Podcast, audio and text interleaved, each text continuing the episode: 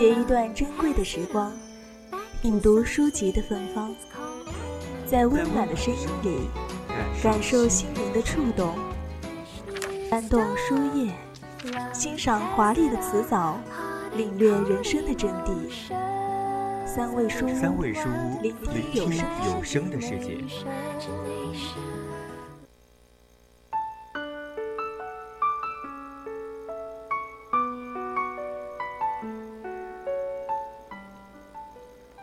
当金钱、名利、身份和地位这些形而上学的东西全都不复存在，面对不知确的生活，什么才是支撑你勇往直前的动力？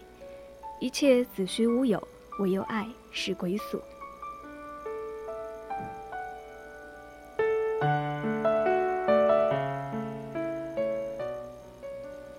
七年磨一剑，作者吴有英四赴南极，一赴北极。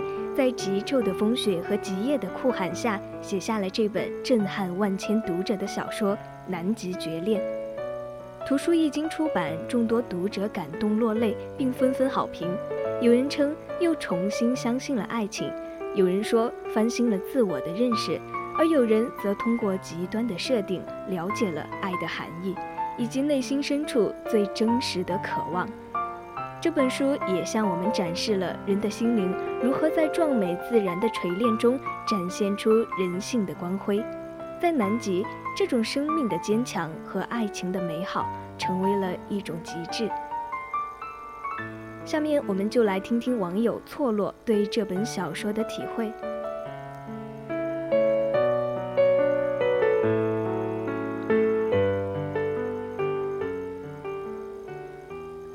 说到南极，你脑海中最先浮现的是什么？满眼都是大片大片的雪白、晶莹的雪花、纯净的冰块、成群的企鹅，或许还有漫长的白雪、漫长的黑夜、绚丽的极光。总之，一定是各种的幻想和。然而，如果突然间你乘坐的飞机坠毁在了南极冰原，你会怎么样？在那样突发的情况下。你的身边没有足够保暖的衣物，没有足够的食物，你的眼睛还会渐渐因为漫天的白雪而失明，你的身体会因为极寒的温度而渐渐僵硬，甚至你的精神还会因为找不到救援而渐渐崩溃。这时你会做出怎样的抉择？是放弃一切，原地等死，还是为了活下来与自然抗衡？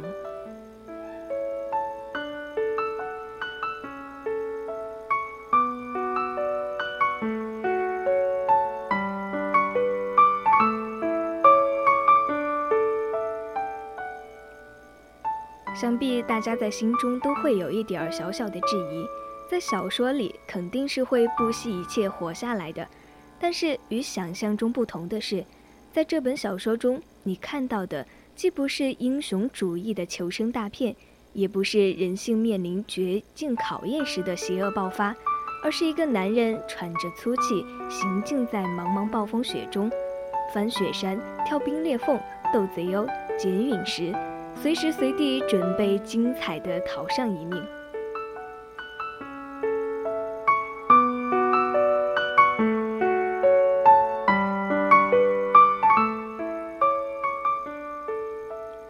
他不能死，因为他知道废弃的小站中有一个女人在倚门守望，等着他回去带回食物，带回生的希望。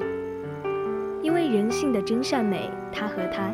在绝境中就这样相濡以沫，通过重重生死的考验，在最冷酷的世界尽头找到了温暖的爱情。《南极绝恋》所讲述的就是一个发生在南极，在求生探险中绽放出人性之美的爱情故事。在南极一场坠机，婚庆公司老板吴富春和高空物理学家邢如意两人相遇。两个毫无共同语言的男女，在南极无人区如同大冒险一般生存了七十五天。在酷寒、没有物质应援、随处都是绝境的环境中，活下去已经变成了每一天最大的愿望。然而，屌丝富春的乐观精神影响着忧郁封闭的知识分子如意，他们两个相互支撑，在生的面前彼此成全。七十五天山崩地裂，严寒饥饿和无数次的迷路，美丽的南极大陆终于开恩，吴富春找到了极光站。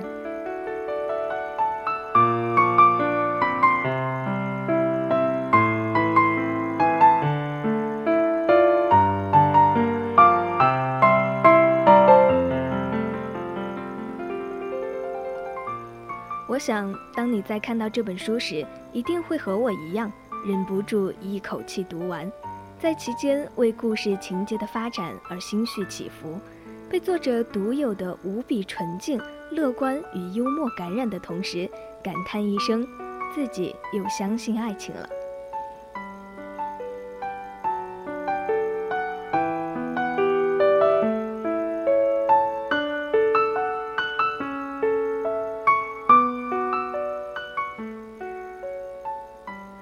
作者来说，南极这一千四百万平方公里的寂静，是寒极也是风极。它呈现的是一种与世隔绝的气质，它如同一尊石像，看淡生死，无畏离别，内心强大，四大皆空。在这里，再虚伪的人都会撕下面具，再富有的人都会扔掉钱包，再执着的人也会放下包袱。红尘万种，俗世千般。在南极，这些都将不复存在。在这里，能够剩下的，只是最本质的人性。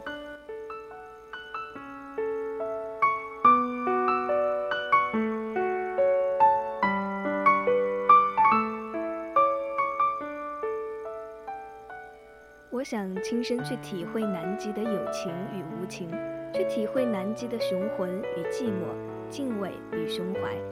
这些南极独有的体会，实在是让人心之所向。想那南极，骄阳如梦，西风如歌，四野八荒，尽是浓情。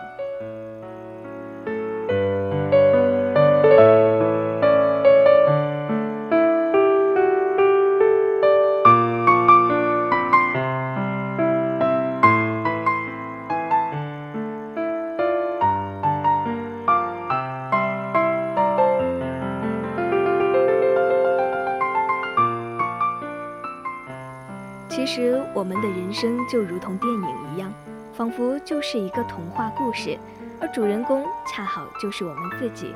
我们只要去享受生命中所经过的一切就好。